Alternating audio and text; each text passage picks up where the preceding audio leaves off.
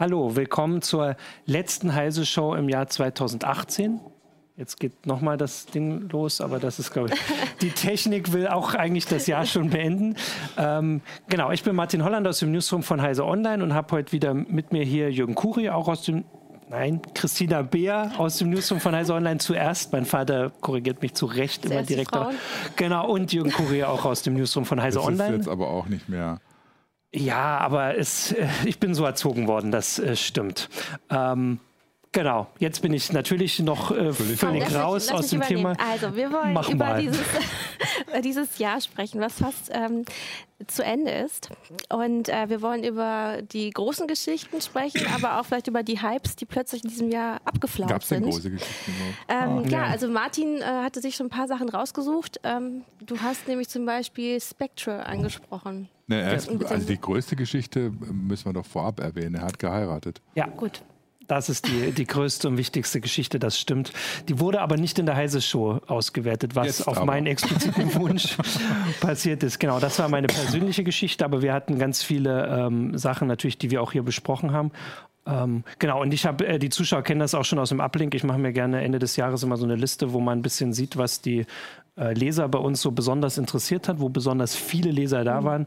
Und eine Geschichte, die auch mit ganz viel Meldung vertreten ist, ist Meltdown und Spectre. Das ist inzwischen schon ganz schön weit her, weil es war die erste Januarwoche. Ja. Mhm. Da waren wir alle noch gar nicht so wieder da. Kannst du noch mal kurz sagen, worum es da eigentlich ging? Also um Prozessoren und. Kannst du das besser erklären? Lücken ich weiß es gar nicht mehr.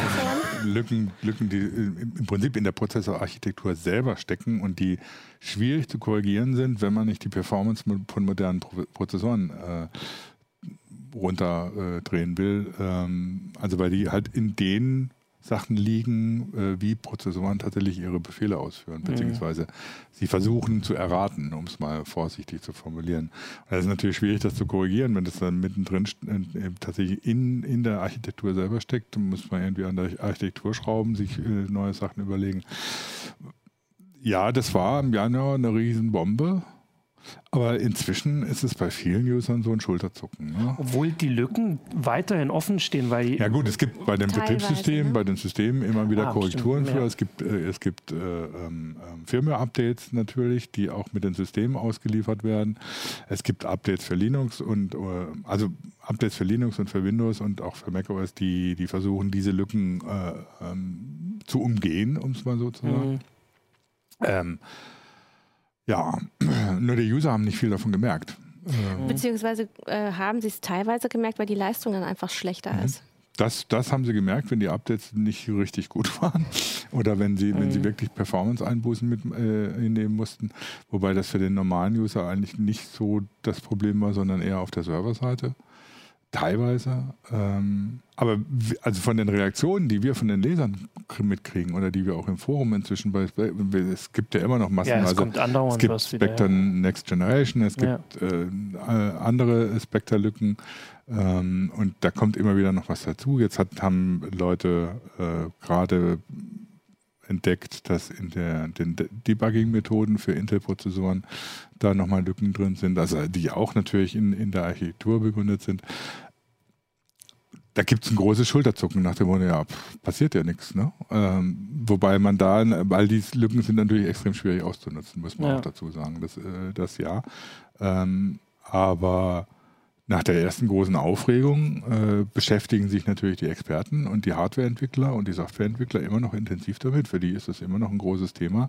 Für den normalen User, die haben so haben gesagt, haben im, im Prinzip im Moment das Gefühl, ja, pff, ähm, ist ja nie was passiert. Äh, ich bin mhm. nicht davon betroffen. Äh, ich weiß, kann auch eigentlich gar nichts unternehmen. Mhm. Also es ist ja nicht so wie bei, bei Sicherheitslücken im, im, im, normalen Leben, die durch bestimmte Software ausgenutzt werden, die man, wo man aufpassen muss oder wo man ja. bestimmte Sicherheitsmaßnahmen ergreifen kann, wo man äh, auch wenn das nicht alle gut finden, möglicherweise mit Antivirensoftware äh, erfolgreich gegen vorgehen kann. Und diese Sachen gibt es ja da alles in dem Bereich nicht. Das heißt, ich stehe als User, als normaler User so ein bisschen da wie, wie der Ochs vom Berg und sage, ja, erstens verstehe ich gar nicht richtig, ja. was da passiert und zweitens, äh, ich kann ja nichts tun. Also also es ist eine Geschichte, die weiterhin da bleiben wird, ja. aber eher inzwischen, also kommt es mir so vor, sehr für Experten. Also mhm. klar, wenn irgendwann mal ein größerer Angriff oder so kommt, also der darauf basiert, dann wird es auch nochmal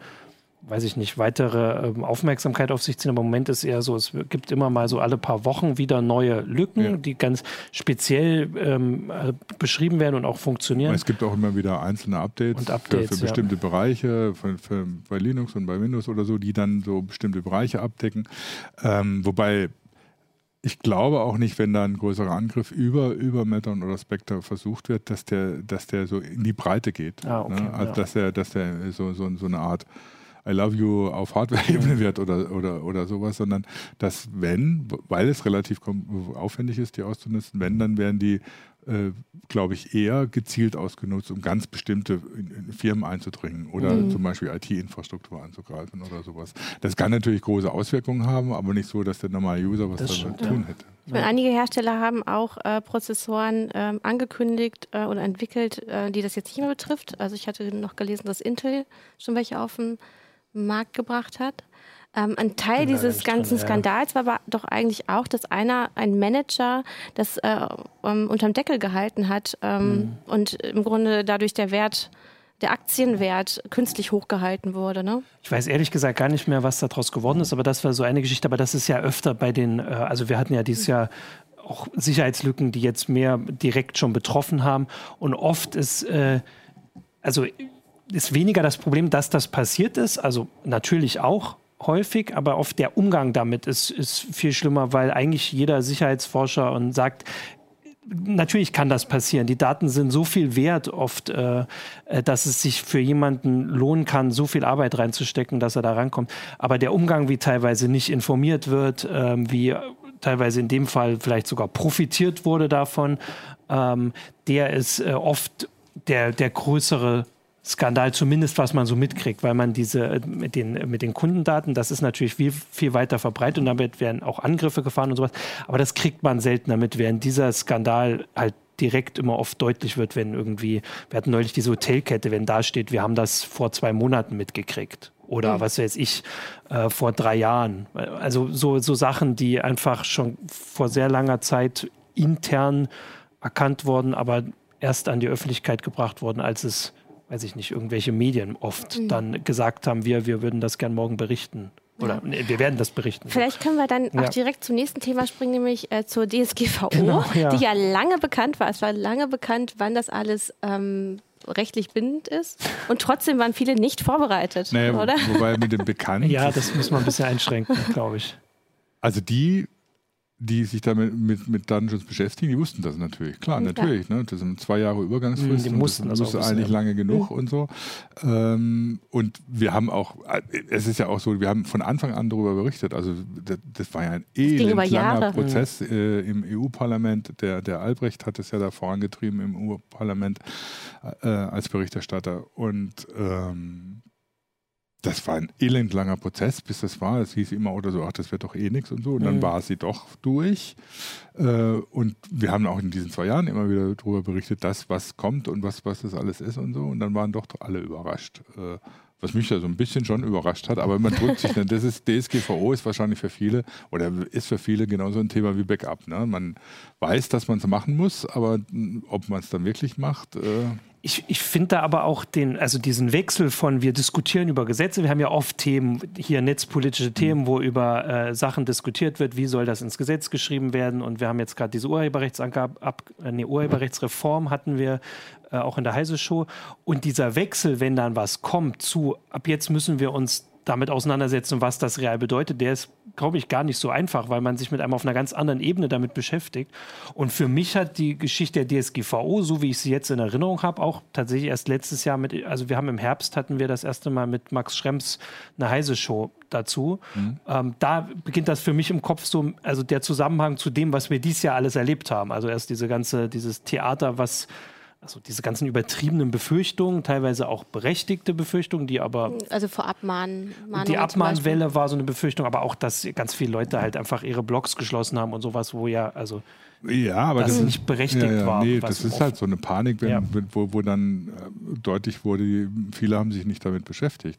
Und auf der anderen Seite waren ja wirklich peinliche, äh, peinliche Auftritte dabei, irgendwie der Ohrhunde von der, von der ich glaube, Mittelstandsvereinigung, mhm. so, der dann gesagt hat, ja, das geht ja nicht so kurz, dass man jetzt alles machen muss und wir brauchen eine Übergangsfrist sie hatten zwei Jahre Frist, um das umzusetzen. Das hm. ist irgendwie. Aber selbst die Datenschutzbeauftragten waren ja sehr langsam oft und die Klar, sind ja natürlich. nur wirklich die, die hätten an dem Tag vorbereitet sein Wobei müssen. bei denen natürlich die Frage ist, welche Ressourcen haben ja, sie dafür? Ne? Also ich meine, ja. klar, natürlich diese DSGVO-Umsetzung, deswegen haben sich viele davor gedrückt, kostet Geld.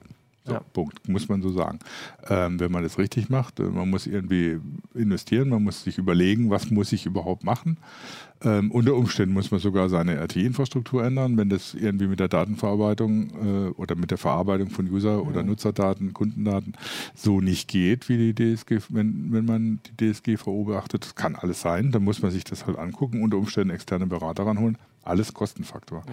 Ähm, deswegen haben sie natürlich viele gedrückt und haben irgendwie so äh, Decke, äh, Kopf unter die Decke gesteckt und sagt, ach, das passiert schon nichts. Ähm, ja, aber genau. ist dann doch passiert. Ja, und in dem Fall hat sich halt gezeigt, dass das nun wirklich die falsche Herangehensweise ja. war. Hätte ja auch jeder vorher sagen können, der sich ein bisschen mit beschäftigt. Aber die, äh, die ganze Debatte danach und vor allem, weil du es ja gerade, das war ja der Übergang, dass jetzt bei den Lücken wird halt deutlich, was es bedeutet. Also wir hatten hier diese eine Geschichte von ähm, wie heißt das, Knuddels, Knuddels, dieses ähm, Forum, ein deutsches Forum, mhm. das ein Datendeck hatte und das auch relativ spät, oder ich glaube zu spät darüber informiert mhm. hatte, weil das ist ja so eine wichtige äh, Anforderung, dass, glaube ich, innerhalb von 72 Stunden informiert werden muss, wenn so ein Datendeck bekannt wird. Und die sind, glaube ich, noch relativ gut weggekommen. Das war das erste Bußgeld, das in Deutschland verhängt wurde. Ähm, aber so eine Sache wie jetzt, äh, also komme gar nicht mehr nach, was die Woche alles schon wieder mit Facebook war und solche Geschichten, die ja halt teilweise wirklich seit Wochen zurückliegen. Mhm. Oder das, was wir heute äh, auch auf der, also ganz groß haben, was im CT-Magazin heute und morgen kommt, heute. diese Alexa-Geschichte, wo offensichtlich auch nicht rechtzeitig informiert ja, wurde. Aber das Amazon sagt inzwischen, dass sie, okay. dass sie mit den Behörden in Kontakt waren, äh, was immer das heißen mag. Ja. ja das muss man mal schauen. Okay. Ähm, aber das sind natürlich so Sachen, genau, wenn sowas passiert, muss man informieren, muss auch die Datenschutzbehörden, also Datenschutzaufsicht informieren. Ähm, und wenn man es nicht tut, dann drohen allein deswegen Strafen. Ja. Und das ist natürlich, also äh, das wird, die DSGVO wird uns sicher noch länger beschäftigen. Also ja. nicht, nicht nur deswegen, weil sie halt jetzt da ist und wir, wir damit leben müssen, sondern auch, weil es natürlich immer noch bestimmte Auswirkungen gibt, auf die Leute vielleicht nicht kommen. Äh, muss auch stehen, wie die Datenschutzbehörden, äh, Datenschutzaufsichtsbehörden da weiter vorgehen. Und die Frage ist natürlich, wie gehen wir weiter mit der DSGVO um? Es gibt natürlich so Auswirkungen der DSGVO, die sich in diesem Jahr rauskristallisiert haben, die jetzt nicht so prall sind. Weil welche zählst du dazu? Gerade viele User sind genervt davon, weil sie ständig, ständig irgendwelche Infos kriegen. Da muss ich mhm. klicken und mhm. dort, dann kriege ich irgendwie fünf Seiten Infos, warum ich jetzt irgendwie was machen muss. Dann muss ich da zustimmen, dort mir überlegen, was ich mache. Und ich kriege es aus dem, aus, nicht nur aus dem Umfeld mit, äh, meinem eigenen Umfeld, das sich ja mit sowas eher beschäftigt, ähm, sondern auch von vielen Lesern und so, dass, dass da großer Nervfaktor drin ist und mhm. viele sagen, ja, das, das, ich klicke das jetzt sowieso alles nur noch ab, weil ich mag das nicht alles lesen und mich nicht immer darum kümmern. Ähm, wo man manchmal das Gefühl hat, die DSGVO schießt da so ein bisschen übers Ziel hinaus und führt dann eher dazu, dass Datenschutz einen schlechten Ruf kriegt. Ja. Also und zwar bei den normalen mhm. Usern, nicht bei ja. denen, die äh, darauf aus sind, möglichst viele Daten zu sammeln, sondern bei den Usern, bei, bei denen es eigentlich darum gehen müsste, dass sie gucken, was passiert mit ihren Daten. Ich meine, man kann, man hat das Recht auf seine Daten, man kann mit ihnen machen, was man will. Das heißt, man kann sie auch beliebig weitergeben, wenn man das möchte. Ähm, aber die, äh, man muss sich halt Gedanken drüber machen. Und die DSGVO führt im Moment bei vielen dazu, auch wegen den ganzen Absurditäten, die dann passieren, ja. ne? ähm, dass viele sich nicht mehr damit beschäftigen wollen. Und die Absurditäten passieren ja nicht nur auf der Anbieterseite, dass irgendwie so äh, jetzt, also das Absurdeste war diese Geschichte in Wien, wo eine mhm. Wohnungsgesellschaft gesagt hat, wir machen jetzt die Namen von den Klingelschildern weg, ja. weil nach DSGVO dürfen wir das nicht mehr. Das sind öffentliche Daten und sie werden da nicht verarbeitet. Also hat, spielt das überhaupt keine Rolle. Und das da war schon immer so, dass man das durfte. Also da hat sich nichts geändert. Genauso wie, wie, wie mit dieser Geschichte mit den Bildern, dass plötzlich alle Leute sagen, ich darf überhaupt keine Bilder mehr veröffentlichen, die ich gemacht habe. Es hat sich bei der Bildern überhaupt nichts ja. geändert durch die DSGVO. Es ist so, wie die Regelungen sind so, wie sie vorher auch waren. Auf der anderen Seite gibt es dann aber auch, und das merken, merken wir auch immer wieder, ganz völlig irre Vorstellungen, äh, von Usern, was die DSGVO für sie bedeutet. Ne? Dass sie plötzlich ein völlig öffentliches Datum von sich, was weiß ich, sie sind in das der Öffentlichkeit. Klingelschild zum Beispiel. Oder mhm. dieses Beispiel mit der, mit der Frau, die bei Metzger sich beschwert hat, dass sie mit Namen angeredet wurde oder so. Ja. Ähm, wo dann plötzlich ganz ihre Vorstellungen ja. bei den Usern auch äh, herrschen oder so, was die DSGVO alles für Auswirkungen hat und was sie da verlangen können oder auf was sie, was sie recht haben. Ähm, wenn sie sich in der Öffentlichkeit bewegen, dann bewegen sie ja. sich in der Öffentlichkeit. Das, mhm. das, muss man ja dann immer so mit, mit berücksichtigen und gucken, was, was dann tatsächlich ja. passiert. Es erinnert mich gerade auch ein bisschen an dieses ähm, berühmt-berüchtigte Video von dieser AfD. Äh, Kundgebung, wo man mit dem so, Hut sagt, ja. machen Sie das aus. Das war auch so eine Geschichte. Ja. Also ich äh, denke auch, dass uns das weiter, ähm, also dass sie uns erhalten bleibt sowieso, weil sie da ist und sie wird jetzt nicht so zu normalem Recht, was so im Hintergrund äh, da ist, vor allem weil es wurden ja auch direkt am Tag der, äh, des Inkrafttretens ganz viele Klagen gegen die äh, eingereicht mhm. oder Beschwerden, ähm, wo wo, glaube ich, viele, äh, vor allem Datenschützer meinen, gegen die richtet sich vor allem, also Facebook, Google äh, ja. und so weiter. Und das wird ja erst, also das wird ja noch ewig dauern. Und diese Sachen mit den Absurditäten, da bin ich auch äh, so, ähm, habe ich die Meinung bekommen dieses Jahr, oder das hatten wir auch immer hier diskutiert, da, das ist halt nicht die Schuld der DSGVO. Man muss da ein bisschen, und das ist auch so die Aufgabe, und das wird sich hoffentlich mit der Zeit legen, dass es halt, also wenn Leute die DSGVO falsch auslegen, ist nicht die DSGVO dran schuld, sondern die Leute und das, also dass das, das, Ziel ist, dass nicht der Name mit so. Eine nicht ausreichende Medienbildung. Naja, ich, also sagen, einerseits oder? stimmt, dass es bestimmte Sachen sind einfach noch gar nicht klar, weil, mhm. äh, weil das ein Gesetz ist, das erst noch auch durch Gerichte wirklich dann aus, also, äh, definiert wird. Und manche Sachen äh, werden auch zugeschrieben, die vielleicht durch andere Gesetze, die mhm. vorher schon galten. Das war immer so ein Hinweis. Bestimmte Sachen ähm, sind jetzt halt stärker, also da sind die Strafen höher, aber das war vorher auch schon ja. illegal, der Umgang mit bestimmten Nutzerdaten und sowas. Äh, und da ist dann nicht die DSGVO schuld, dass jetzt ein Unternehmen irgendwie Geld investieren muss, sondern das, also alles vorher war falsch. Und das muss man ein bisschen aufpassen. Das ist jetzt, ich sage das jetzt gar nicht so in Richtung von uns, ja. sondern so die Allgemeinheit, dass nicht quasi DSGVO so ein weiß ich nicht, so ein, so ein Schimpfwort wird wie, wie andere Sachen, die eigentlich was Positives meinen. Ja, wobei ich sehe noch ein anderes Problem. Wir beschäftigen uns jetzt halt sehr intensiv mit der DSGVO und was, was, was die jetzt alles für Auswirkungen hat und was da wirklich drinsteht und was es dann wirklich juristisch bedeutet. Ähm, mir kommt dabei ein bisschen zu kurz, dass man ja überlegen muss, wie sieht denn Datenschutz, Privatsphäre in den nächsten Jahren, Jahrzehnten aus. Ja. Ähm, da geht es ja dann unter Umständen gar nicht mehr darum, wie jetzt der Datenschutz noch immer als Grundprinzip hat, Daten zu vermeiden. Weil das, wo, wo, wo jetzt wir alle drauf rauslaufen und wo viele auch schon heute mit leben, wenn, wenn sie müssen nur ihr Smartphone angucken oder was sie zu Hause alles installiert haben, da werden unheimlich viele Daten erzeugt, die für die User teilweise auch sinnvoll ist, wenn die verarbeitet werden, wenn bestimmte Zusammenhänge hergestellt werden. Da geht es ja darum, dass ich als User die Kontrolle behalte. Ne? Also da geht es gar nicht darum, dass von mir keine Daten erhoben mhm. werden, sondern dass ich die Kontrolle behalte, welche Daten werden erhoben, was wird damit mhm. gemacht und dass ich dann auch Datenportabilität habe, dass ich eben nicht von einem Anbieter ja. abhängig bin, dass ich auch sagen kann, hier, und das ist in der DSGVO ja auch ein großer Kern, dass ich sagen kann, nee, ich will das nicht, löscht das wieder. Das ist ja so ein Ansatz, den die DSGVO auch schon hat und die man aber mhm. weiterführen muss. Das heißt, wir müssen, wir müssen ja auch darüber diskutieren, wie sieht in zehn Jahren Privatsphäre aus. Das kann ja vielleicht ganz anders aussehen. Mhm. Da brauchen wir vielleicht ganz andere Mechanismen. Da hilft dann unter Umständen die Technik ja auch wieder, die Kontrolle wieder zu gewinnen und nicht nur die Kontrolle zu verlieren. Das müssen wir aber alles diskutieren und sich genauer angucken. Und das tun wir im Moment nicht. Ja. Aber das können wir ja genau, nix, äh, das wäre doch direkt hier schon mal zum Aufschreiben nächstes Jahr die mhm. heiße Shows. Wir haben ja nächstes Jahr wieder 51, wenn man zusammenzählt, ohne die ähm, Folge ganz am Ende des Jahres. Das wäre doch schon mal ein Thema. Also, also ich, ich kann es mir noch nicht so richtig vorstellen, wie man selber wieder die Macht über die Daten erlangen genau. kann, die man abgegeben hat, weil ich habe erst vor kurzem eine neue Versicherung abgeschlossen und gemerkt, die hatten noch meine Daten von vor zwei Jahren, als ich meine Anfrage wegen was anderem gestellt haben, weil die dann fragen, ach, Sie sind ja die Frau so und so. Mhm. Äh, und da wird einfach auch nicht entsprechend gelöscht. Äh, ne? Das machen die immer noch nicht. Und wenn da nicht einer drauf guckt und äh, sagt, äh, auf die Server guckt, äh, machen die das auch so weiter, ne? Ja, aber genau das ist ja das Ding. Wir reden, wir reden immer von Big Data, von, von äh, Datenanalysen, von KIs auch, ähm, aber immer von Anbieterseite aus. Ne? Ich kann Big Data ja auch als User verwenden in, letztlich, mhm. ne? wenn ich die entsprechenden Tools kriege. Ne? Das heißt, ähm, man stellt sich jetzt immer vor oder so, ich weiß ja gar nicht, welche Daten alle da sind. Du musst ja auch das nicht im Einzelnen wissen. Du musst nur dann, wenn es darum geht, äh, reinschauen können und das kontrollieren können. Und das, das heißt, da sind ja unter Umständen Big Data-Anwendungen für den User ähm, ein Datenschutzfaktor. Ja. So ja. als, als Idee, die man in, in die Zukunft machen kann. Aber die gibt es halt, ja. also die gibt's halt nicht in dem Sinne, dass, dass ich jetzt wirklich das Gefühl hätte, ähm, ich habe eine generelle Kontrolle. Vor allen Dingen, weil diese generelle Kontrolle, ja, das ist ja zum Beispiel eine Diskussion, die bei der, bei der elektronischen Patientenakte äh, stark geführt wird. Diese wenn ich die Kontrolle über alle meine Daten mhm. haben will, dann müssen sie ja irgendwo zusammengeführt worden sein, damit ich dann auch irgendwie über Analyse-Tools oder sonst was Zusammenhänge herstellen könne. Genau wie bei der elektronischen Patientenakte. Die funktioniert ja nur, wenn alle meine Gesundheitsdaten irgendwo zusammengeführt werden.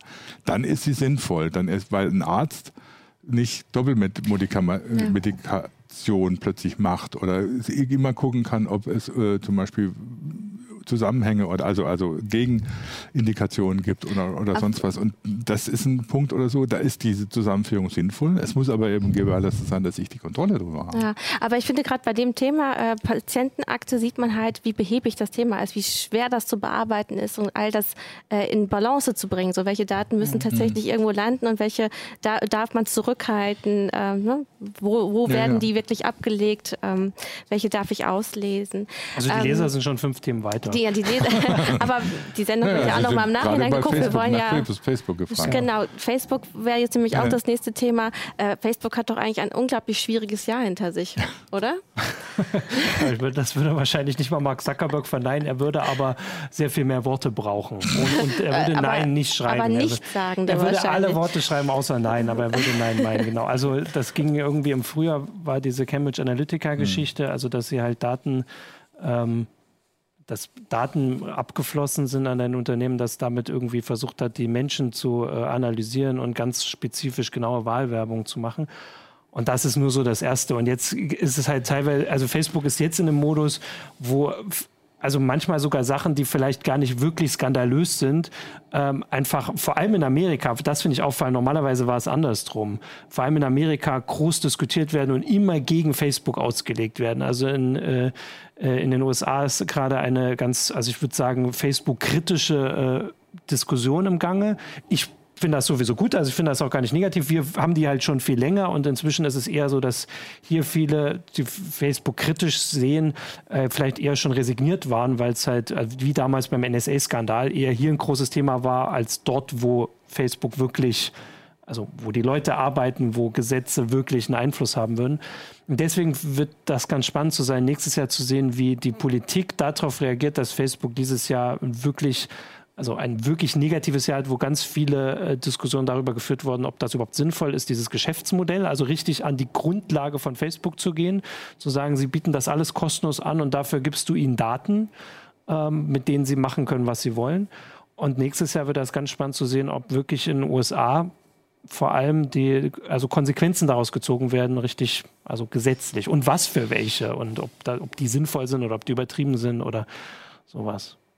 Also es gibt ja, gibt ja schon Tim Cook von Apple äh, ist da ganz vorne mit dabei, aber teilweise auch die, die Google-Leute, die sagen ja, eigentlich brauchen wir für die USA auch sowas wie die DSGVO mhm. oder wir brauchen so eine Art weltweite DSGVO, mhm.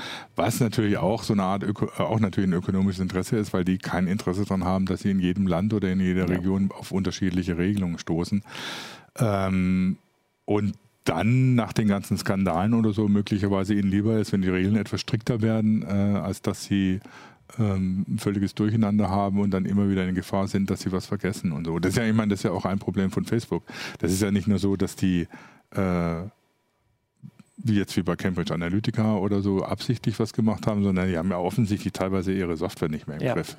Ähm, und das, wissen gar nicht mehr, was da wirklich, passiert. Ähm, ne? Es kommen ganz viele Sachen zusammen. Also wirklich ja. Unfähigkeit, teilweise auch ähm, also diese Überzeugung, dass das eigene Motto, dass man da, also, ne, dass dass man das ja ernst meint, man macht die Welt besser, vernetzen per se ist gut, wenn alle miteinander kommunizieren, ist gut.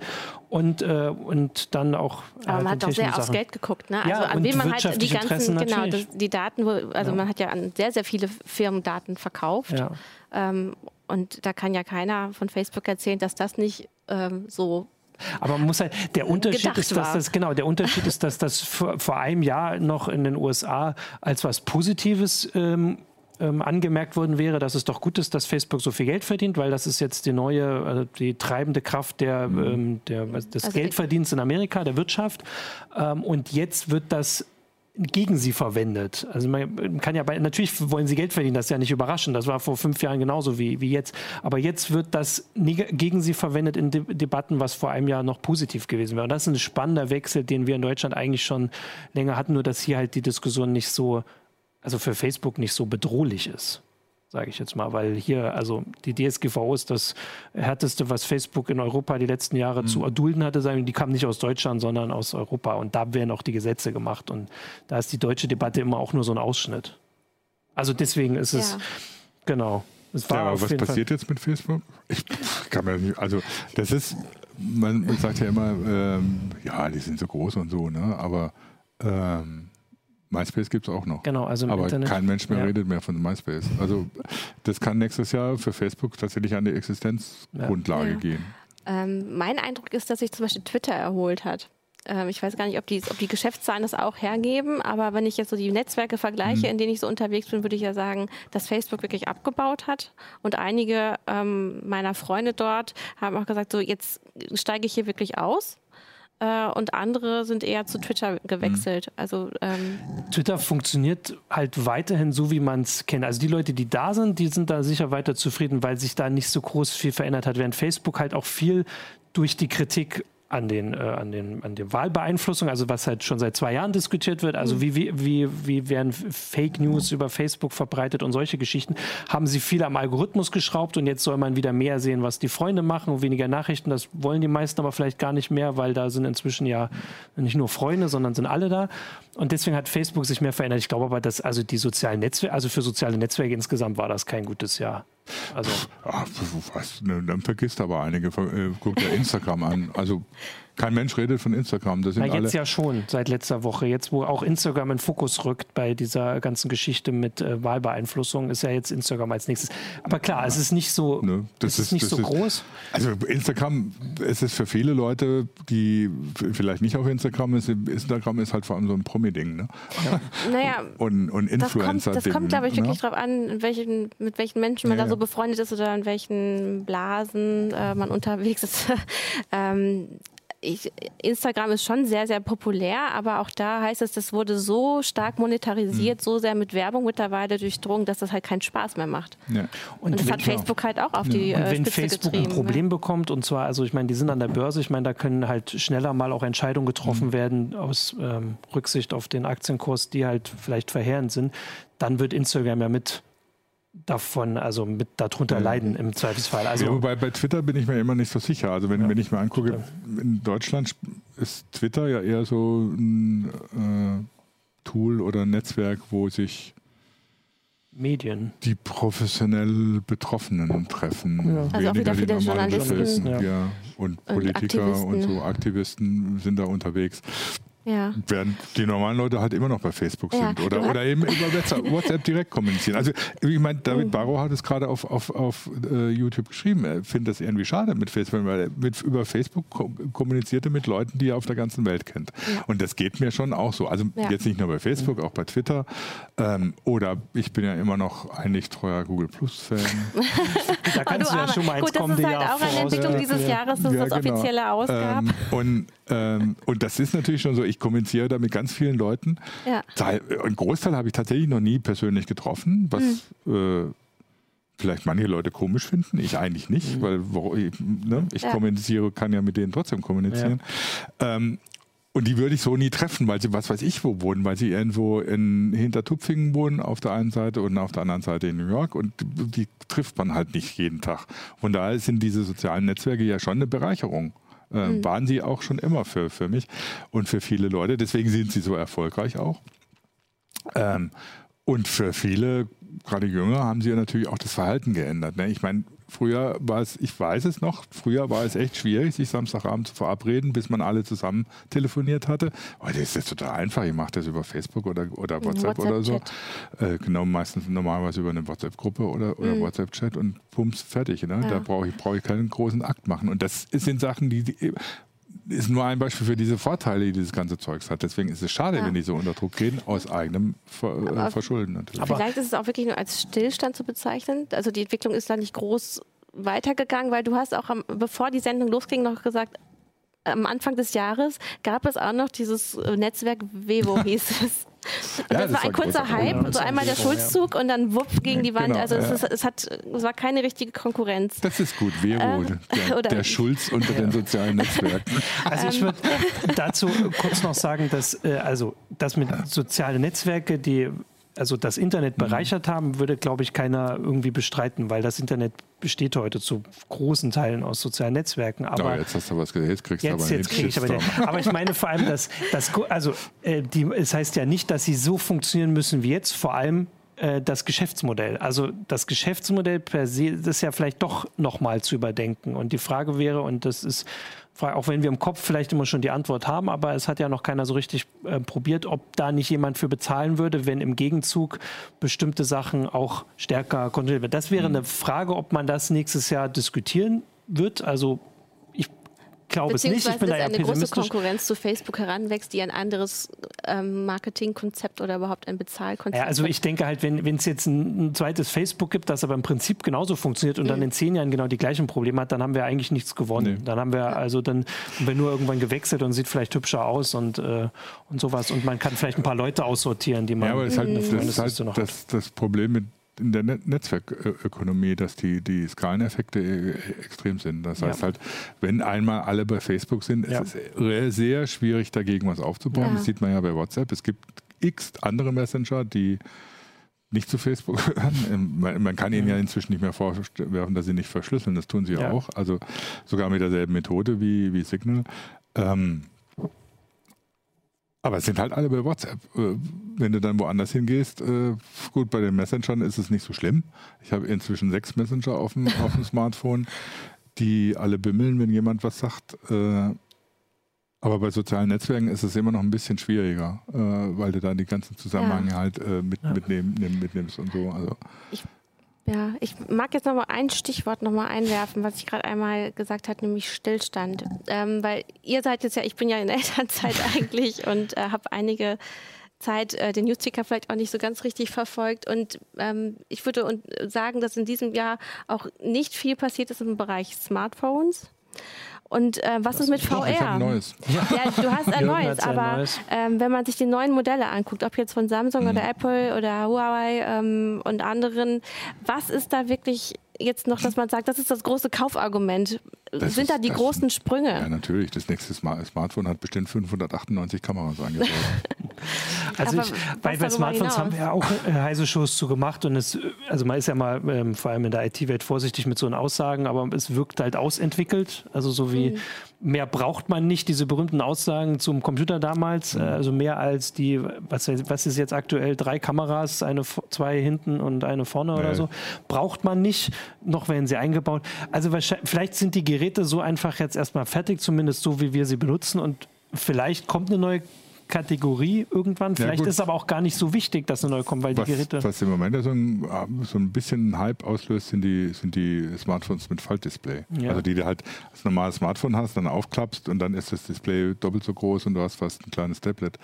Ähm, da kommen halt nächstes Jahr die ersten Geräte, beziehungsweise es gibt sogar schon eins. Kann, man kann wohl schon eins bestellen. Ja, ähm, und Samsung will nächstes Jahr damit auf den Markt kommen, wobei die Preisvorstellungen, die da bisher kolportiert werden, von so 1700 Euro oder so, sind natürlich schon da fangen auch ich glaube auch, das ist das Einzige, was so. Und das, was ich an Prototypen gesehen habe, das erinnert mich so ein bisschen an die ersten Digitaluhren. Ne? So klobig und irgendwie so, ja, man hat eine Vorstellung davon, wie es mhm. mal werden könnte, aber so richtig ist es noch nicht. Mal schauen. Ich weiß aber auch nicht, ob das jetzt wirklich die super Innovation ist. Ähm, also man kann schon vieles einfacher machen, ja. aber ähm, wenn man so, sagen wir mal, so ein 6 Zoll Smartphone hat und aufklappt, dann hat man ein 12 Zoll Tablet mhm. oder so. Das, oder ein 8 Zoll Tablet oder sowas. Das ist schon nicht schlecht. Aber das ist jetzt die revolutionäre Neuerung. Es also es gibt nicht diesen Wow-Moment ja. in dem Segment ich glaube, Jahr, Ich glaube, bei einem Smartphone, wir brauchen nicht neue Smartphones, wir brauchen neue Interfaces dafür. Mhm. Die Smartwatch äh, wird da immer so ein bisschen gehypt. Ich halte das für eine Brückentechnik, die bis was Anständiges kommt. Was weiß ich. Äh, Also ich würde im Moment sagen, dass man, also letztes Jahr haben wir vielleicht noch, müsste man jetzt mal reingucken, äh, gedacht, dass vielleicht VR dieses Jahr irgendwie sein, ihr großes Jahr haben wird. Ist so nicht passiert. Ich würde gar nicht, also dieses Jahr würde ich ich kann, kann, mir nicht vorstellen, dass es irgendwie nächstes Jahr das große Jahr irgendeiner bestimmten Technik wird. Wahrscheinlich wird der PC einfach weiter zurückgehen. Die Leute sind einfach mobiler und auf, auf kleineren Geräten. Aber Capilino, ist, Capilino hat schon formuliert, wie es aussieht. Chip ins Hirn, Lautsprecher ins Ohr, so. Display ins Auge, Antenne in die Haarspitzen, ja. Smartphone 2.0. Ja, und, und, ich glaube, aber das ist nächstes das, Jahr. Das, ja, nächstes Jahr nicht. Ich glaube, das hört sich erstmal lustig an, aber natürlich geht es in diese Richtung. Mhm. Also ich hoffe zum Beispiel auch immer noch drauf, dass es mal so ein bisschen vernünftige Augmented Reality gibt als Interface zum Smartphone. Also so was Google mhm. mit der Google, äh, Google Brille, äh, mit, mit der Google Glass versucht hat. Ähm, oder ähnliche äh, Entwicklungen. Die HoloLens von Microsoft ist jetzt noch nicht so die Lösung dafür und was es so bisher an Augmented Reality gibt, auch nicht.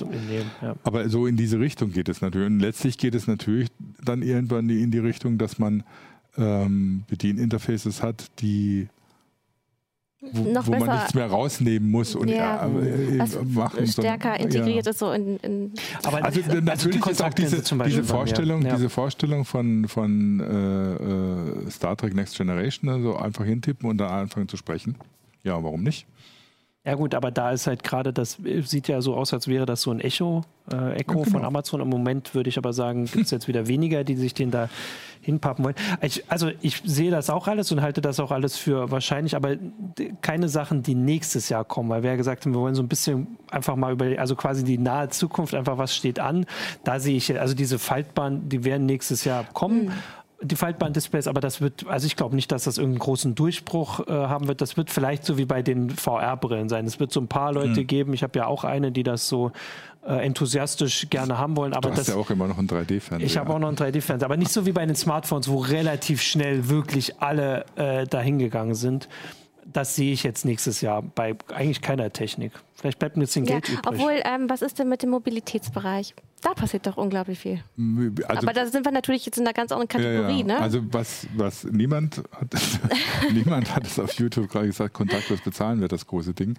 Also äh, wenn man jetzt von Smartphones redet, dann sind es mhm. tatsächlich eher solche Anwendungen. Und ich glaube mhm. auch, dass 2019, Ende 2019 werden 60 Prozent der Leute mit ihrem Smartphone bezahlen mhm. ähm, weil es halt eher einfach überall funktioniert. Da kann ich ja jetzt mal widersprechen. Also ich da glaube das halt nicht, weil Deutschland ist älter und, äh, und weniger technikaffin, als man oft denkt. Nein, das ist. Aber können wir ja dann in also einem Jahr gucken. Meine Erfahrung damit ist, dass äh, erstens funktioniert es tatsächlich problemlos. Also ich bezahle mit Google Pay. Ähm, mit Apple Pay haben jetzt alle iPhones-Leute, die entsprechende Kreditkarten haben, auch äh, die Möglichkeit. Und da wird sich natürlich schon noch einiges tun. Ich glaube nicht, dass die Banken sich nur lange sträuben können, äh, diese ganzen Pay-Systeme zu unterstützen. Ähm, und da auch dann, also mit Google Pay über PayPal funktioniert es mit meinem normalen Bankkonto. Genau so muss es sein. Ja. Ähm, also es ist ja so leichtgängig, wenn ja, man das macht. Ne? Man genau. muss ja wirklich nur sein Smartphone oder die Uhr dahin ja. halten. Und ich glaube, deshalb wird es wird es sich durchsetzen, ja. weil das doch die breite Masse auch möchte. Genau. Die wollen nicht immer noch das, ist, also, das Portemonnaie ja. aus der Tasche rausziehen, ja. sondern einfach im Grunde rausgehen. Das, meine Erfahrung jetzt, weil, weil ich jetzt in, in, im Prinzip, wenn ich irgendwo an der Kasse bin, äh, eigentlich immer mit dem Handy bezahle inzwischen, ist erstens macht, macht es die Leute neugierig.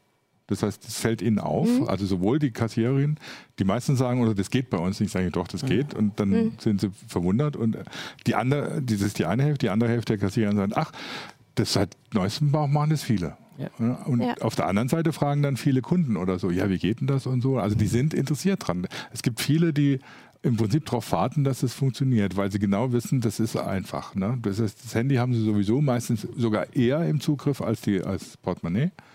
Ähm, sie müssen dann nicht eine Kreditkarte rausholen, sondern nehmen einfach das Handy, halten es hin und gut ist. Ähm, und bisher habe ich auch sehr wenig davon gehört, dass die Leute Sicherheitsbedenken haben. Das wäre halt das eine, wo ich, also das ist ja mal schwer vorherzusagen, was man so, äh, wenn, wenn man das wüsste, dann müsste man das den Leuten melden. Also ich weiß natürlich jetzt auch nichts. Also man denkt, es ist Technik, so wie alle andere Technik, mit der wir arbeiten. Es wäre sehr lukrativ, da ranzukommen. Also ich glaube jetzt nicht, dass das nun absolut sicher ist. Ich meine nur, dass, also weil du, weil du dir explizit die Zahl gesagt hast, ich halte 60 Prozent für ganz schön viel. Äh, also vor allem, weil wir hatten neulich hier auch mal eine Meldung, dass die meisten, also ich habe mir auch die App installiert, das war ja hier auch Teil einer CT-Geschichte, wie lange das gedauert hat, bei der Postbank das hinzukriegen, dass ich damit bezahlen kann. Das hat irgendwie einen Monat gedauert. Jetzt benutze ich sie so, wie die meisten Deutschen ihre Banking-Apps nur, um ihren Kontostand anzugucken. Mhm. Also und das machen halt, die meisten haben das auch vorher schon gemacht. Am Ende hat man sich das an. Also ich glaube auch, dass das kommt. Äh, ich bin da jetzt noch nicht unbedingt der Fan von oder zumindest noch nicht überzeugt. Ich glaube aber, da kann man sich jetzt nicht so gegen wehren. Aber ich glaube, dass das länger dauert. Einfach weil wir sind in so einer, also wir sind hier immer in so einer Filterblase, wie wir das so schön haben, wo die Leute alle äh, solche Geräte benutzen äh, und das für alles Mögliche. Wir haben Kollegen, die steuern ihr ganzes Zuhause, die müssen gar nicht mehr raus, alles oder müssen gar nicht mehr rein in die Wohnung, um alles anzuschalten und auszuschalten. Ähm, das ist aber nicht der, so glaube ich, noch nicht so verbreitet. Genau. Ich denke, es ist halt ein Sektor, wo, wo jeder, wo jeder also was ich, mit ich glaub, zu tun Es wird hat, was ne? passieren. Das war, wir hatten Aber da auch die heiße Show, dass nächstes Jahr da äh, auch wieder sowas wie die DSGVO dieses Jahres wird nächstes Jahr die PSD2, mhm. kann man ja haben wir auch schon eine Sendung gemacht, wo wir Leuten gesagt haben, merkt durch diese Abkürzung so eine Banking-Richtlinie, die nächstes mhm. Jahr kommt. Ich kann das jetzt gar nicht mehr hier zusammenfassen, das direkt auf die heiße Show klicken. Genau. Aber das kommt im, im Herbst. Also mhm. deswegen wird es auf jeden Fall ein großes Thema und es wird äh, viele Sachen werden auch in Fokus rücken, die jetzt vielleicht die Leute wirklich einfach noch nicht wissen, dass es geht, ja. weil nicht jeder das Glück hat, mhm. hinter dir in der Einkaufsschlange zu stehen. War eben ein Thema, was ja viele auch betrifft und was ja. nächstes Jahr auch viele betreffen wird, ist immer noch Mobilität wegen äh, der Dieselabgasaffäre. Mhm. Ähm, und weil jetzt auch einfach aus, äh, weil ja auch noch die CO2-Grenzwerte, ähm, mhm. Flottengrenzwerte nochmal neu festgelegt wurden von der EU, beziehungsweise beschlossen wurden, ähm, da ist jetzt einfach Druck auf dem Kessel, da muss was passieren. Und ähm, Elon Musk hat, hat, ja wirklich das Modell 3 äh, produziert, wie er das auch wollte. Ich meine, er ist da durch die Hölle gegangen, wie er selber gesagt hat. Ja, ähm, weniger eher als seine Mitarbeiter. Seine Mitarbeiter ne, aber er hat ja auch ein sehr schwieriges genau. Jahr gehabt. Ähm, aber allein durch diese Entwicklung und ähm, äh, ist da einfach sehr viel Druck aufgebaut worden, auch für die deutschen Klar. Hersteller und eben mit Das wird nächstes Jahr wahrscheinlich, da kommen ja jetzt dann Autos auch auf den Markt, ja. aber ich ja. weiß noch nicht, in welcher Preiskategorie, habe ich gerade nicht den Überblick, ja, weil das ist schon wichtig, wenn die alle, also das Modell 3 ist auch noch nicht so günstig, wie er es immer versprochen hat. Du kriegst halt ein kleines nicht. Elektrofahrzeug ähm, für höchstens vier Personen, das geht so ab also 16.000 Euro ja. los, dann hast du aber wirklich das kleinste, ich glaube, so ein ja. Citroën ist das und dann geht es immer weiter hoch. Also wenn du dann auch mehr als vier Personen im Auto unterbringen musst äh, und vielleicht noch ein Fahrrad hinten reinpacken willst, dann musst du schon immer mehr ausgeben. Ne? Ich finde das total, alles total Quatsch. ja. Also nicht deswegen, weil ich Verbrennungsmotoren haben will, äh, ganz im Gegenteil. Ähm, aber das sieht man sieht es auch bei den Teslas. Nichts gegen die Teslas. Teslas sind echt schöne, schicke Autos, ja. wenn man solche Autos mag. Aber es sind so eigentlich Unsinn. Ja. Es sind irgendwie riesen Boliden ja. mit einem ne? Elektromotor. Ne? Ja. Ne? Äh, nach dem Motto oder so, ich baue jetzt irgendwie ein SUV mit Elektromotor. Was jetzt auch viele deutsche Hersteller machen oder auch amerikanische Hersteller. Und das ist ja nicht die Lösung für die Mobilität der Zukunft, wenn dann alle plötzlich mit dem SUV mit, mit Elektromotor rumfahren. Das ist doch völliger Quatsch. Ähm, das ist nicht nur vom Strom her völliger Quatsch, der muss ja auch irgendwie produziert werden, sondern das ja, ist ja in keinster Weise eher eine Lösung für die Mobilität, die wir die, Gut, das, wir, ähm, wir haben das ja häufiger schon in Sendungen gehabt. Ähm, das Problem ist ja immer, dass immer nur eine Person in diesen Autos dann sitzt, in die Stadt fährt und das mhm. Auto steht die mhm. ganze Zeit nur rum. Und eigentlich müsste man halt zum Beispiel den öffentlichen Nahverkehr äh, kostenlos machen und den ausbauen. Ähm ich, ich meine, selbst, selbst wenn man jetzt sagt, so, alle steigen auf E-Bikes um oder so, selbst das ist ja keine Lösung. Dann sind plötzlich die Fahrradwege voll mhm. und äh, weil äh, auf Das hatten wir dieses Jahr ja auch schon, dass überall die Fahrräder rumlagen. Genau, und und dann kommen noch die Lastenfahrräder dazu und die dürfen nicht auf die Straße, weil da fahren die dicken SUVs mit Elektromotor rum. Ja. Das ist ja irgendwie eine absurde Vorstellung. Ähm, das heißt, da müssen ja ganz andere Sachen her. Und das ist so ähnlich wie, wie bei vielen Sachen, die wir technisch sind wir doch in der Lage, das alles ganz anders zu machen. Das ist natürlich auch wieder Big Data. Das heißt, ich mhm. sammle sehr viele Daten über Einzelleute und über, über, über Personengruppen. Ähm, aber ich hab, wir haben doch alle Techniken alle technischen Mittel in der Hand, um sowas zu machen. Das heißt, ich gehe morgens auf dem Haus, gucke auf mein Smartphone, sage meinem Smartphone, ich möchte von A nach B. Und mein Smartphone sagt mir, ja, dann steigst du jetzt erst in die Bahn ein, fährst da und dahin, dort steht ein Leihfahrrad und mit dem fährst du da und dahin und dort wartet ein autonomes Auto, das bringt dich die letzten fünf Kilometer. Gut, das aber was ist fehlt uns da vor allem? Ja, aber 5G. Was fehlt uns also. da vor allem? Oder der, unser, die, ganze Digital, die ganze Digitalisierung, äh, also man muss nee, ja eigentlich sagen, fehlt uns dafür nichts. Und äh, also, die, die, also hier gibt es die Mojas in Hannover, Gut, in ja Hannover, Thema. aber das kannst du dann wirklich in der Stadt durchziehen. Ne? Und ansonsten musst du ja sagen, oh, wie ist der Netzausbau? Ja, aber es ist, no. ist, nicht nur der Netzausbau, das sind alles so Insellösungen. Ne? Dann baut, ja. bauen eben dann VW baut dann eine, E-Auto-Flotte mit äh, 20 Modellen drin und hat dann Moja noch als neues Verkehrskonzept. Dann gibt es Daimler und BMW, die zusammen Carsharing machen. Dann gibt es Tesla, die wieder was ganz anderes machen. Dann gibt es die ÖPNVs, die ihre Daten nicht rausrücken. Ähm, dann gibt es die Bundesregierung, die den ÖPNV nicht kostenlos machen will. Und dann gibt es wieder ähm, andere Firmen, die eben ihr eigenes Süppchen kochen und nicht zusammenarbeiten. Ich meine, das ist etwas, was man in der IT ja eigentlich gelernt hat. Man, man braucht bestimmte Standards, damit äh, verschiedene Techniken zusammenarbeiten können, dass ich nicht irgendwie so, wenn ich einen Rechner A habe, nicht ins Internet komme, weil er ein anderes Protokoll spricht als Rechner B. Ähm, und das gibt es in diesem, diesem, übergreifenden Sinne nicht. Und das ist eine, aber eine, eigentlich eine gesellschaftliche Aufgabe, genau sowas zu machen. Ich meine, das kann man natürlich, die sagen, dass die Firmen das machen sollen, die sollen sich zusammensetzen.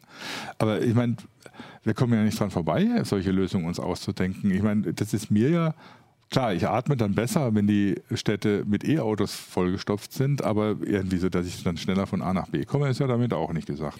Also und wenn dann dafür, dafür wieder, wieder Kohlekraftwerke ans Netz müssen und Atomkraftwerke gebaut werden, weil sonst nicht genug Strom für die E-Autos produziert wird, das ist dann auch irgendwie Unsinn. Ja.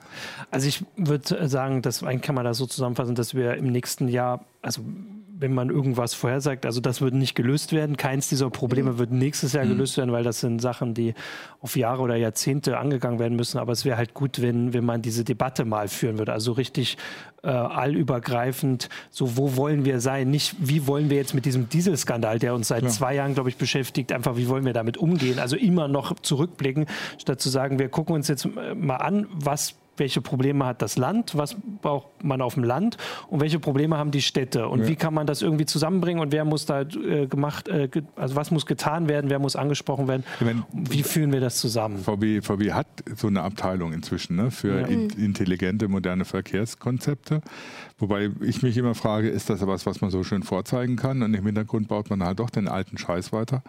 Ähm, und wenn man sich die Automanager so anguckt, die der, äh, heute noch das Sagen haben, oder so, dann ist eher das das Modell, dass man solche Abteilungen sich leistet, um irgendwie so ein gutes, gute, gute, äh, gute Greenwashing Mine, wird ja, man das auch nennen. Greenwashing, gute Mine zum böse Mine zum guten Spiel zu machen oder wie auch immer. Greenwashing zu betreiben. Ähm, weil wenn man sich anguckt, also auch wie die Reaktion jetzt auf die neuen CO2-Grenzwerte oder so, denke mhm. ich, also das Ja, da eben, dass man sagt, äh, wir machen einen großen, äh, wir bauen ein SUV und äh, dass man nicht eben andere ja. Fahrzeugtypen nach vorne stellt. Gerade mit Elektroautos, also wenn man Elektroautos baut, wenn man die von, und das macht VW, ohne jetzt irgendwie VW zu sehr mhm. loben zu wollen mit diesen neuen Modellen, die sie darauf haben, das machen die schon so ein bisschen vor. Das hat Renault auch vorgemacht mit mhm. diesem, mit diesem Zoe. Zoe oder, oder mit dem, mit dem äh, ähm, Fixie ja. oder so ähnlich wie der heißt. Also das ist der kleine dann. Dieser ne? kleine, ja. der, der irgendwie mhm. gar nicht mehr aussieht wie ein Auto. Und das ist ja das ja. Ding dabei. Du kannst Elektroautos so bauen, dass sie nicht aussehen wie ein klassisches Auto. Und da Design reinstecken und was irgendwie die Dinger viel praktischer macht auch, weil du innen drin einen ganz anderen Innenraum hast und so. Ähm, wenn du dann noch so autonome Konzepte dazu packst oder so, dann wird es nochmal ganz anders.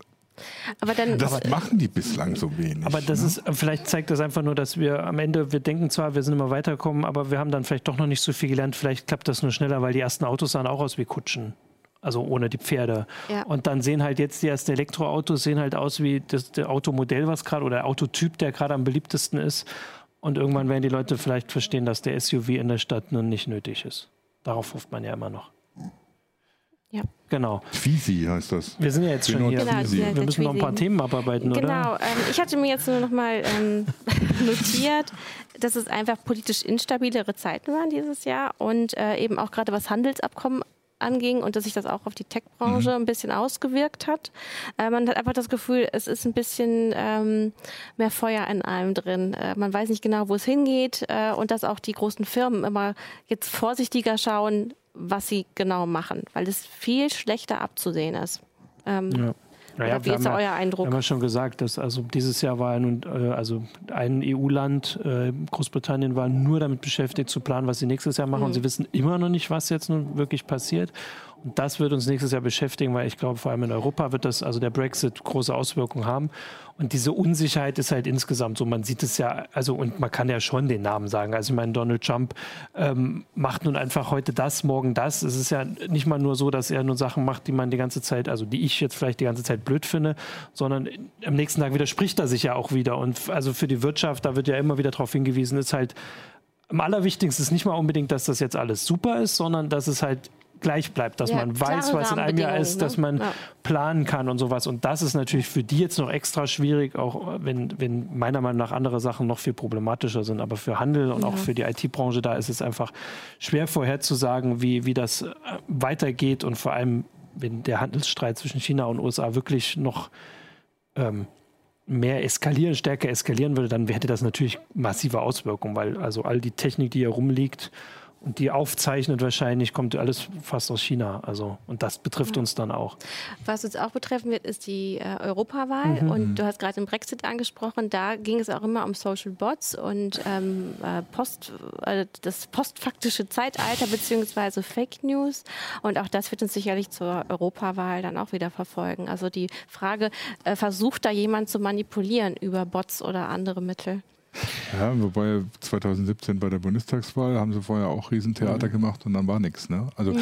bei der Europawahl habe ich, ja klar, der Europawahl ist noch ein bisschen, bisschen heftiger, weil die Rechtspopulisten da natürlich mhm. in gewissen, in manchen Ländern noch ganz anders unterwegs sind als in Deutschland.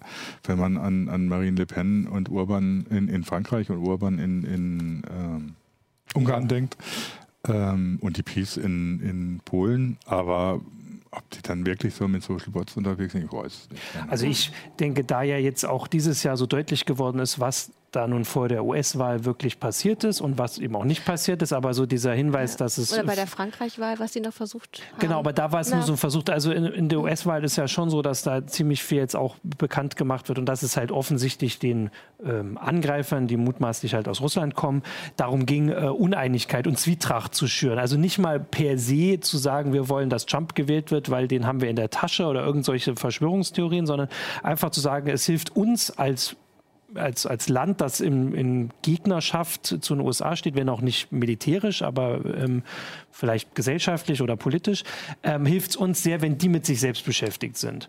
Und äh, das haben sie erreicht. Also das Land ist sehr stark mit sich selbst beschäftigt. Großbritannien haben sie es, also ist es noch viel stärker und auch, und das ist vielleicht nur zu fünf Prozent durch irgendwelche ausländische Einflussnahme mhm. geschehen oder vielleicht noch weniger. Aber man sieht halt, was das für Leute, die andere Interessen haben oder für Länder, die andere Interessen haben, bedeuten kann. Und ich habe halt das Gefühl, inzwischen ist ähm, die, ähm, also der Widerspruch zwischen, also in Europa vor allem Rechtspopulisten und den meisten demokratischen ähm, Menschen und Politikern, ist jetzt schon so groß, dass man da gar nicht mehr viel machen muss. Man muss gar nicht mehr das groß anheizen. Der, es gibt genug Leute, die, die sehen die Welt in ihrem Bild und das passt dann und da muss man gar nicht mehr groß das jetzt, also die sehen ja alles schon so. Und da muss man jetzt, könnte man höchstens noch diskutieren, wie Na, ist die halt Gesellschaft dahin gekommen. Äh, ein neues Stöckchen werfen. Ja, aber das müssen so sie gar nicht, weil, ne? genau, das aber wir machen das und vor allem bei der Europawahl wäre es auch viel zu kompliziert, muss man auch sagen, so eine wirklich, äh, so eine konzentrierte Kampagne, die mit den dann 26 unterschiedlichen Ländern, die komplett unterschiedliche Kulturen haben, unterschiedliche Streitthemen auch, ähm, sich darauf zu konzentrieren, ähm, ist meiner Meinung nach äh, super schwierig und aber auch nicht mehr nötig, weil viele schon mit sich selbst beschäftigt sind. Also in Italien sind sie jetzt, also Frankreich hat jetzt große Proteste erlebt, Italien ist mit sich selbst beschäftigt. Wir eigentlich nicht so, aber wir haben ja trotzdem äh, heftige Debatten und Diskussionen. Ähm, und deswegen halte ich das jetzt für nicht so problematisch und trotzdem habe ich ganz schön Bammel vor der Europawahl, weil, wie es Jürgen gesagt hat, es gibt Länder, wo ähm, meiner Meinung nach demokratiefeindliche Gruppen sehr, also sehr gute Wahlergebnisse erzielen, vor allem mhm. bei solchen Wahlen, äh, dass das ein ganz schön, ähm, ja, weiß ich nicht, äh, fragmentiertes Europaparlament werden wird. Kann sein, ja. Und das Aber, muss man mal sehen. Was man auf jeden Fall noch festhalten kann, ist, dass ähm, Journalisten dieses Jahr viel mehr verfolgt wurden, dass teilweise mhm. auch äh, Denunzianten-Apps ja ähm, angeboten wurden von verschiedenen Regierungen ähm, und dass auch da einfach die Überwachung und Kontrolle von Menschen durch Technik zugenommen hat. Oder wie würdest du das sehen? Also ich weiß Oder gar nicht, offensichtlich ob das, zugenommen ja, ich hat. weiß nicht, ob, ich weiß nicht, ob das zugenommen mhm. hat. Also ich würde das auch als Teil dieser dieses Gegensatzes, ja. dieser Zwietracht sehen, weil also eine App da, die gab es aus der Türkei und das ist einfach ein Land, das, äh, also ich weiß nicht, ja gut, die haben jetzt auch alles, aber die haben die Zügel nochmal angezogen, mhm. wie man so sagt, aber das war letztes Jahr auch schon krass. Also es wird mhm. halt jetzt deutlicher, was das bedeutet, wenn ein, ähm, ein nicht unwesentlicher Teil der Bevölkerung das auch mitträgt. Also wenn mhm. nicht, es ist ja nicht so, dass da fünf Leute irgendwo im Präsidentenpalast sitzen und das ganze Land unterdrücken, sondern es gibt einflussreiche Bereiche in der Gesellschaft, die wollen so eine App, die haben das gefordert quasi, ne? Ja. in dem Fall. Ja. Und ob jetzt dieses Jahr viel zu, ich habe nicht den Eindruck. Also ist es was, offensichtlicher was, geworden. Ja, was, was, was halt eine große Rolle gespielt hat oder was ja auch zu großen Demonstrationen geführt hat, sind die Polizeigesetze in den einzelnen ja. Ländern, die ähm, Wobei da jetzt vielleicht gar nicht so sehr die Überwachung eine Rolle gespielt hat, sondern das, was für, auf was für verrückte Ideen die kommen, dass irgendwie Gefährder festgesetzt werden können und dann musst du beweisen, dass du kein Gefährder bist. Mhm. Ich meine, wie willst du das machen? Äh, und, und, überhaupt diese das Umkehrung. Machst du wie bei der diese Umkehrung. Hexenverbrennung ja, mit den Frauen, die du ins Wasser wirfst und wenn ja, sie schwimmen können, sind sie Hexen und genau, wenn sie untergehen, ja, ja, sind genau. Ähm, also da, da gab es ja irgendwie ganz andere Geschichten, dass die, äh, unsere geliebten Sicherheitsparanoiker irgendwie auch immer auf sehr verrückte Ideen kommen, was das geht. Ähm, das ist immer so eine Geschichte. Das ist klar, wenn jetzt zum Beispiel wieder sowas passiert, passieren würde wie beim auf dem Breitscheidplatz, was jetzt zwei Jahre her ist, ziemlich genau mit dem Anschlag auf dem Weihnachtsmarkt oder ein anderer Anschlag, äh, großer Anschlag passiert, dann wird diese Diskussion natürlich wieder anfangen, dass wir mehr Sicherheit brauchen, mehr Überwachung, mehr Kontrolle, mehr Möglichkeiten, Leute festzusetzen, um sicher zu sein. Und das ist die ewige Diskussion. Das ist irgendwie schon so ein bisschen wie Sisyphus, dass man immer irgendwie sagen muss, dass es halt natürlich eine Abwägung zwischen Freiheit und Sicherheit ja. gibt und du kannst keine hundertprozentig sicheres Leben führen, wenn du noch irgendwo eine gewisse Freiheit haben willst. Vor allem, wenn dann, wie bei der Geschichte da in Berlin, deutlich wird, erst viel später, als wenn die Diskussionen schon abgeebbt sind, wie viel die Behörden wussten, was sie, äh, wo sie, äh, also Mittel es schon ja kein hatten Gefährder, dafür. der nicht schon bekannt genau, also war. wenn ja. andauernd, aber es kommt halt immer viel später in der Diskussion. Ja. Ähm, ich glaube, wir kommen bald zum Ende, aber äh, ein großes Thema wäre noch Bitcoin gewesen oder überhaupt Kryptowährungen. Äh, Bitcoin ist dieses Jahr so langsam. Also ich würde sagen, das also, war letztes Jahr ein Thema, aber genau dieses Jahr war noch ein Thema. Jeder, jeder, der was von sich hält, redet von der Blockchain, aber ja, man gucken, was da noch. Also, also das ja. Thema ist nicht mehr so. Also ich bin, ich bin äh, immer wieder so überrascht, wichtig. wenn Leute die Blockchain als Lösung für irgendwas anpreisen, wo, wo ich, also ich, soweit ich das verstanden habe, mir hat es niemand anders erklärt, ist es immer nicht die Lösung. Es ist einfach nur ein, ein Tool, das total viele Daten braucht, also diese riesige, die Blockchain, die man dann mitführt und so. Jetzt werden wir gleich wieder, wenn ich irgendwelche Detailverbesserungen an der Blockchain äh, gesagt bekommen, die das alles besser machen. Aber eigentlich, also dieses Jahr wurde bei Bitcoin vor allem über den Energieverbrauch diskutiert und der hängt ja eng damit zusammen mit der Blockchain. Mhm. Also in, in, im Fall von Bitcoin. Jetzt möchte jetzt hier nicht wieder direkt auseinandergenommen werden. Ja, vielleicht nehmen wir als Rausschmeißer ja. jetzt äh, unseren Astronauten Alexander so. Gerst, weil dieses nein, Jahr war auch. Nein, was haben wir vergessen? Dann mach bitte. Die Cebit, die Cebit oh nein, ja. ja. Also eigentlich oh. müssen wir nicht mehr drüber reden, weil die Cebit gibt es nicht mehr. Das ist was, wo wir auf nächstes Jahr, wir hätten sonst, muss man jetzt auch ehrlich sagen, wenn die CeBIT nicht abgesagt worden wäre, hätten wir hier wahrscheinlich nicht dran gedacht zu sagen, was erwarten wir von der CeBIT nächstes Jahr. Doch, ich schon. Okay, du was vielleicht. Was erwartest du von der CeBIT im nächsten Jahr, Jürgen? Ja, also die, die du selber organisierst. Ja, also das, ich finde die, find, also ich finde das immer noch eine Katastrophe. Ich kann mich immer noch aufregen. Also äh, natürlich hat mich die CeBIT auch oft gelangweilt und genervt oder sonst was, aber ähm, ich gestehe, dass ich 2001 gerne auf der CeBIT war. Da haben alle gejammert, viel zu viele Leute, 850.000 in Hannover und Hannover war platzte aus allen Nähten und das geht doch überhaupt nicht und die Kneipen waren zu teuer und die Hotels und sonst was. Aber mir hat die CeBIT Spaß gemacht. Die war groß, da waren ganz viele Leute da ähm, und du hast alles gesehen, was du sehen wolltest. Wenn es irgendwas gab, was mit IT zu tun hatte, dann hast du das auf dieser CeBIT gesehen. Mhm. Und deswegen waren so viele Leute da. Und dann fangen die Firmen an zu jammern, dass zu viele Leute kommen die haben das anders formuliert. Die haben dann gesagt, ja, das geht ja nicht, dass diese ganze Beutelratten kommen und da irgendwie nur Werbegeschenke haben wollen. So. Aber wenn man das übersetzt in normale Sprache, die ein normaler Mensch versteht und die nicht von Betriebswirten gemacht wird, dann heißt das, die haben sich darüber beschwert, dass zu viele Leute kommen. Und vor allen Dingen Leute kommen, die ihre künftigen Kunden sind oder ihre künftigen Mitarbeiter. Und wenn man das macht, dann muss man sich nicht wundern, dass so eine Messe den, den Bach runtergeht. Das wurde dann eben diese Business-Messe, die ähm, tatsächlich die Leute eben gelangweilt hat und die die auch ausgesperrt hat. Man durfte keine, keine, also durften keine Spielkonsolen zum Beispiel gezeigt mhm. werden. Ich meine, da gab es Zeiten nach 2001, wo die Messe tatsächlich gesagt hat, also sie lässt keine Blogger äh, aufs, äh, aufs Gelände oder keine Online-Berichterstatter, weil das sind ja keine echten Journalisten. 2002 oder 2003 war das, ne? Dann denkst du, wo leben die eigentlich? Ja. Und dann war es natürlich sehr spät, jetzt das versuchen, das rumzureißen und eben wieder auch so ein bisschen den Fun mit drauf zu bringen. Und man kann da jetzt nicht nur eine Fun-Messe draus machen, ähm, natürlich, also sondern muss eben von einem Extrem ins andere genau. gekippt. Ja. Und, ähm und das war, das war klar, also dass ich fand das den richtigen Ansatz, was sie jetzt mhm. versucht haben. Das haben noch nicht alle mitgezogen. Und das muss man natürlich erstmal ausprobieren und ein Weilchen laufen lassen. Die ja, CeBIT, genau, ich, CeBIT, das habe ich nicht verstanden. Ja. Warum macht man nach einem Jahr Schluss? Da man haben, hätte ja noch ein bisschen was verändern können. Da haben gewisse Leute kalte Füße gekriegt. Ja. Ganz mhm. einfach. Und da hat sich halt eine Fraktion durchgesetzt, die das eh nicht haben wollte. Äh, und ähm, jetzt irgendwie damit anzukommen, zu sagen, wir machen dann zu einzelnen Themen Einzelmessen, das möchte ich mal sehen, weil diese Einzelmessen gibt es ja schon. Also ja. die, die Messe AG muss jetzt nicht versuchen, eine Mobilfunkmesse in Hannover ja. zu machen, die gibt es. Das heißt MWC und findet in Barcelona statt. Ähm, die ja. CeBIT hat doch immer dann funktioniert, wenn sie im Prinzip ein Gesamtbild tatsächlich abgegeben hat und äh, äh, nicht irgendwie so Business Casper nur bedient hat äh, und auf der anderen Seite die Kids, die Interesse hatten und was machen wollten, abgeschreckt hat. Und, ja, bescheuert. Und dann noch damit zu argumentieren, dass Digitalisierung jetzt überall ist und deswegen die CeBIT überflüssig, das von das lieber Herr Weil, äh, bei aller Liebe, das finde ich sowas von absurd. Ja. Äh, weil genau das ist doch der Punkt von der CeBIT, dass mhm. du sagst, ja, dann kriege ich mal alles zu sehen, dann kriege ich mal die Zusammenhänge auch zu mhm. sehen. Ähm, naja.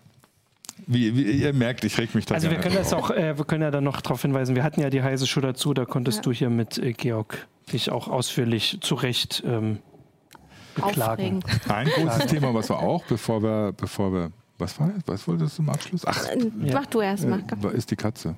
So. Die wird schon wieder so viel angesprochen Na, oder so. Die Katze. Ist es deine Katze? Ich meine, ich habe so, hab sie da so. Die, die, es, wurde, es, wurde, verlangt, dass wir statt der, der, Katze einen Hund hinstellen. Wir können ja mal Gonzo, unseren, Jahre, ja. Gonzo unseren Gasthund hinstellen. Das so, sieht aus wie Chewbacca, dann be, be, befriedigen wir gleich noch die äh, Star Wars-Fans.